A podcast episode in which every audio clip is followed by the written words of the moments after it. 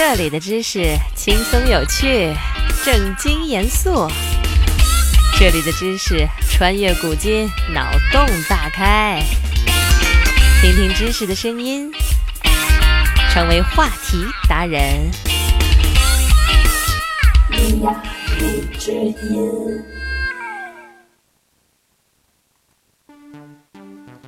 有这么一个说法，大家会在微博或者豆瓣冷知识小组里看见。鸭子的呱呱叫没有回音，这是个有趣的冷知识吗？科学家叔叔已经将这个留言终结，告诉你，鸭子的呱呱没有回声是假的。不过它确实有一些科学依据，并且它的实验过程非常有趣。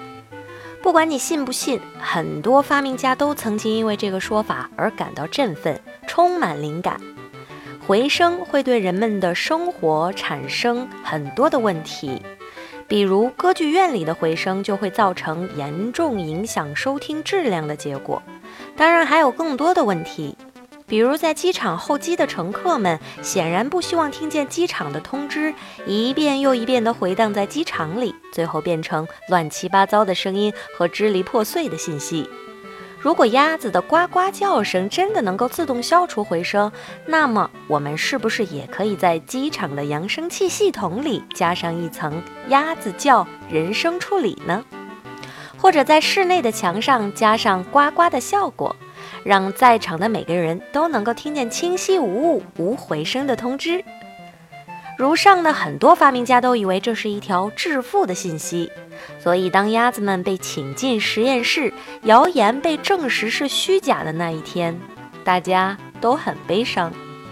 来自英国索尔福德大学声学研究中心的研究人员们将一只鸭子带进了用于声学测试的混响室。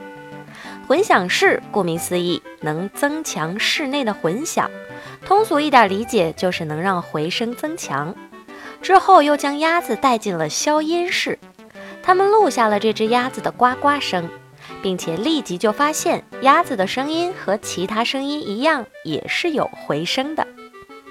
接着，研究者们又将录下的呱呱声放进声音模拟器内，并了解到鸭子的呱呱叫声在不同环境和不同声场中听起来也不一样。经过多次试验，研究人员得出了为什么人们说鸭子的叫声不会反射的原因。鸭子的呱呱比其他大部分动物的叫声听起来都要长，并且这种叫声是逐渐衰减的，而不像其他动物发出的声音是骤然停止的。回声是声波从另一个表面反射回来造成的，回声和原始声音相比安静很多。因为还有一些声波被分散了。如果鸭子的呱呱叫平常更短，那么所处环境应该很安静，之后也会有清晰、容易辨别的回声。而当鸭子呱呱声很长、被拖延时，回声和鸭子本来的叫声就会重叠。这种情况下听起来就像没有回音一样。并且，如果鸭子呱呱时从头到尾的音量和音准都在一个水平上，那么当它叫完，我们还是能够听到较弱的回声。但是鸭子的叫声是逐渐衰减的，所以到最后回声也会越来越弱。这也就是为什么有人认为鸭子的叫声是个奇迹的原因。唯一可惜的就是不能在机场听见唐老鸭播报通知了。